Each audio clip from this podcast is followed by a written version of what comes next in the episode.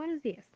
Continuando con el episodio del día de hoy, debo de comentarles que el propósito de este podcast es informar e identificar los tipos de acoso que existe para poder prevenir cualquier acto violento que nos afecte de manera física, psicológica o sexual.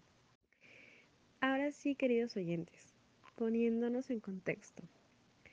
¿A cuántos de ustedes no les han hecho comentarios, silbidos o gestos de connotación sexual? Creo que la mayoría de mujeres hemos sufrido eso. Es cierto, muchas de las mujeres han sufrido, y me incluyo, de este acoso callejero. Bueno, según la revista Género, Salud y Seguridad en el Trabajo, muestra que el tipo de mujer más vulnerable al acoso es la mujer joven, económicamente dependiente, soltera o divorciada. Y si mencionamos a los hombres, los que sufren un mayor acoso son los jóvenes, homosexuales y miembros de minorías étnicas o raciales. Doctora, disculpe, ¿cómo puedo identificar los tipos de acoso? Según tengo entendido, los tipos de acoso pueden ser de naturaleza física, verbal y no verbal.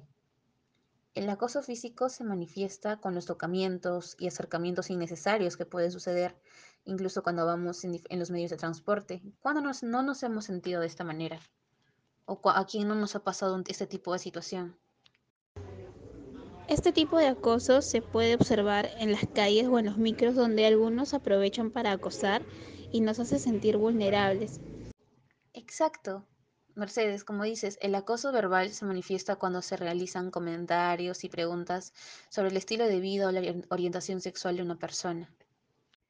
Este acoso siempre lo vivimos en las calles cuando nos dicen comentarios fuera de lugar, por la ropa o accesorios que llevamos puestos. Adriana, lamentablemente, esta es la realidad en la que vivimos. Por último, eh, me gustaría mencionar que el acoso no verbal que son los silbidos y también son los gestos de connotación sexual que pueden hacernos.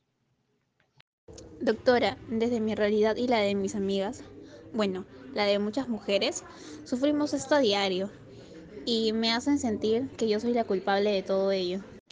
Mercedes, tú no tienes la culpa de nada. Normalmente las víctimas de esto tienen creencias falsas como mm, desconfianza, culpabilidad, temor a hablar sobre lo ocurrido e incluso el temor a no encontrar los medios probatorios que prueben que estamos diciendo la verdad.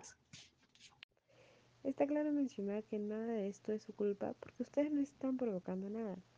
La sociedad debe de entender que la manera en la que nos vestimos, mostramos nuestra orientación, etc., no es una señal para que nos falten el respeto.